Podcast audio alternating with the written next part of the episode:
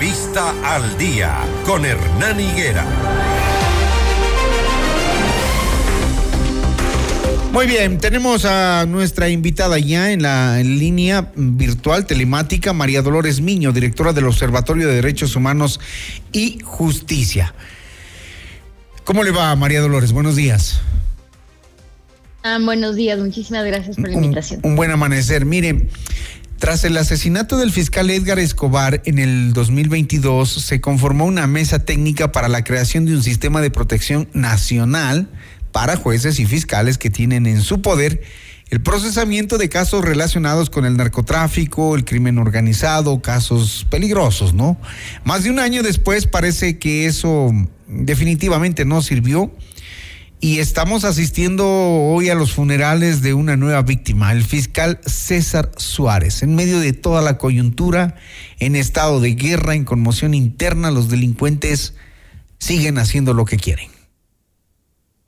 Sí, efectivamente, creo que eh, la situación de, de violencia exacerbada que estamos viviendo ahora y que creo que también es un poco consecuencia o, un agravante de todo lo que se, que se vivió a partir de los motines carcelarios de hace dos años, es un poco eh, lo que explica lo que está pasando ahora. Eh, pero también es importante decir que todo esto ha ocurrido en Ecuador y se ha venido decantando de manera excesivamente rápida y que la posibilidad de reaccionar del Estado ecuatoriano ante este incremento abrupto de la violencia eh, violencia organizada, además, que tiene unos matices de organización y peligrosidad elevados, eh, creo yo que no le han permitido en muchos aspectos una respuesta oportuna y rápida. Y entre esto hay que decir necesariamente la falta de una respuesta oportuna con respecto a cómo se va a hacer para proteger a los operadores de justicia que estén involucrados, que estén investigando, que estén adjudicando en casos que tengan que ver con el crimen organizado. Y esto, eh, efectivamente, eh, se han hecho algunas iniciativas, diría yo, de generar programas de protección. Y lo mismo, acordémonos, ocurrió en el caso de los periodistas. A partir de la desaparición de los tres periodistas del comercio, eh, también desde el Estado se empezó a planificar la posibilidad de un programa especial de protección que tampoco ha visto la luz ni mayor éxito. Entonces, creo yo que esto se debe un poco a la rapidez con la que se han decantado estos hechos, pero también a la eh, quizás inexperiencia de eh, los gobiernos eh, que les ha tocado vivir este fenómeno con respecto a cómo atender este tipo de emergencias, porque no solo pasa por eh, desplegar fuerzas armadas, hacer operativos de control de cárceles, sino también hay un componente de prevención importante frente al fenómeno del crimen organizado con grupos particularmente expuestos que evidentemente no se está haciendo y si se está haciendo, no está dando los resultados que serían los deseables, ¿no? ¿Cómo entendemos lo de antes de ayer? Que el fiscal, eh, pese a que ya había advertido que estaba amenazado, se dirige a una audiencia telemática y, se expone también hacia, hacia los delincuentes que lo estaban siguiendo. Pero ¿cómo entendemos que en medio de la coyuntura no, no haya tenido el resguardo? Y claro, y hoy, hoy, hoy, ya que el fiscal está muerto, reaccionarios como siempre, ¿no? Reaccionarios como siempre en este país queremos hacer lo que debimos hacer. A ver, la, parte de, los hechos alrededor de la muerte del fiscal, los, los hechos anteriores, creo yo que son materia de, de investigación rigurosa. No se explica, como usted bien dice, Hernán, que una persona que se sabe a sí mismo expuesta, porque este no era cualquier fiscal, era un fiscal que tenía asignado varios casos de elevada importancia y que tenían que ver con personas de elevada peligrosidad. Entonces, no se explica por qué en ese contexto un fiscal tomaría esta decisión. Pero entonces, ahí lo que me llama la atención a mí es que quizás, o, me pregunto, mejor dicho, cuáles serían, cuáles eran los protocolos aplicables en este caso. Es decir, ¿basta con asignarle una escolta o debería haber una suerte de procedimientos fijos en el contexto de esa seguridad que la escolta tiene que brindar? Por ejemplo, eh, hay protocolos o estos protocolos, por ejemplo, prohibirían a un escolta deslindarse o dejar de acompañar a su, a, su persona asignada solo porque esta persona le dice, eh, porque si es que es así, entonces tenemos problemas en también la implementación de estas medidas de seguridad. Todo, lo, que, lo que mucha gente decía es que el fiscal mismo había pedido que el escolta no le acompañe porque tenía una audiencia telemática.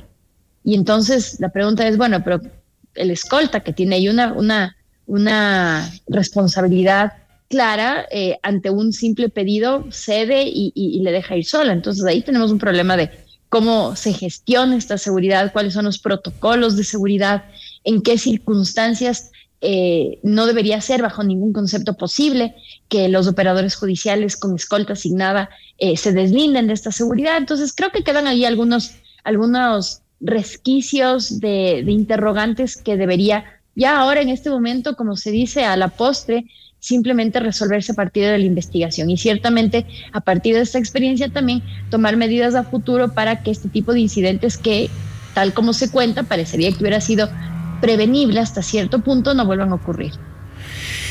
Ahora, em, claro, esto lo que genera es miedo, ¿no? Es pánico, es em, el, temor de jueces y fiscales para, para ejercer su, su, trabajo Mm, no sé qué vayan a hacer con los jueces que acaban de nombrar para los casos de terrorismo, por ejemplo.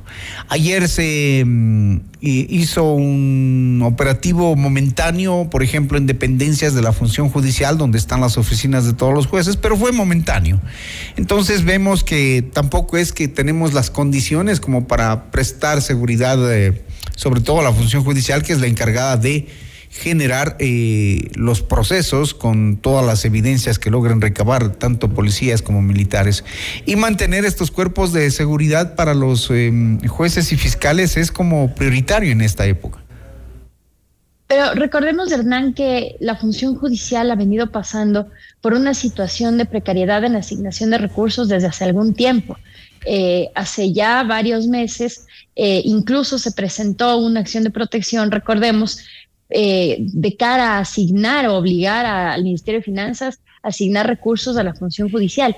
Y no es ningún secreto para quienes están en el libre ejercicio, por ejemplo, que eh, las unidades judiciales muchas veces no cuentan con papel para imprimir, con tinta para las impresoras, en las zonas de la costa ni siquiera con ventilación. Entonces hablamos de una situación generalizada de asignación de recursos. Y en un contexto de precariedad, creo yo que tampoco... Eh, o hay que suponer que tampoco se van a, satisfacer otras urgencias, hoy por hoy, por ejemplo, aquella de la seguridad.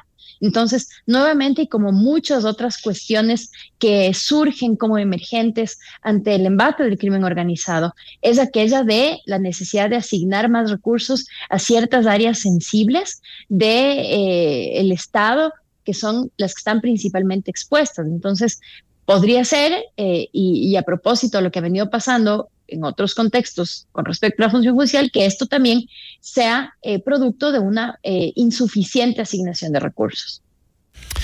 Bien, esperemos que mm, este tipo de, mm, de situaciones se vayan retomando, se vayan fortaleciendo. Eh, recordemos, como decíamos al inicio, que tras el asesinato del fiscal Edgar Escobar, se conformó esa mesa técnica para crear un sistema de protección nacional para jueces y fiscales. El principal problema, entendemos, es recursos, ¿verdad, eh, María Dolores? Parecería que sí, parecería que sí, pero también yo diría, es tema de recursos, pero también tema parecería de planificación. Y digo parecería porque los ciudadanos no conocemos, por ejemplo, de eh, que se haya eh, establecido algún tipo de política pública en el contexto específico que estamos viviendo ahora eh, y también es un tema de planificación y organización.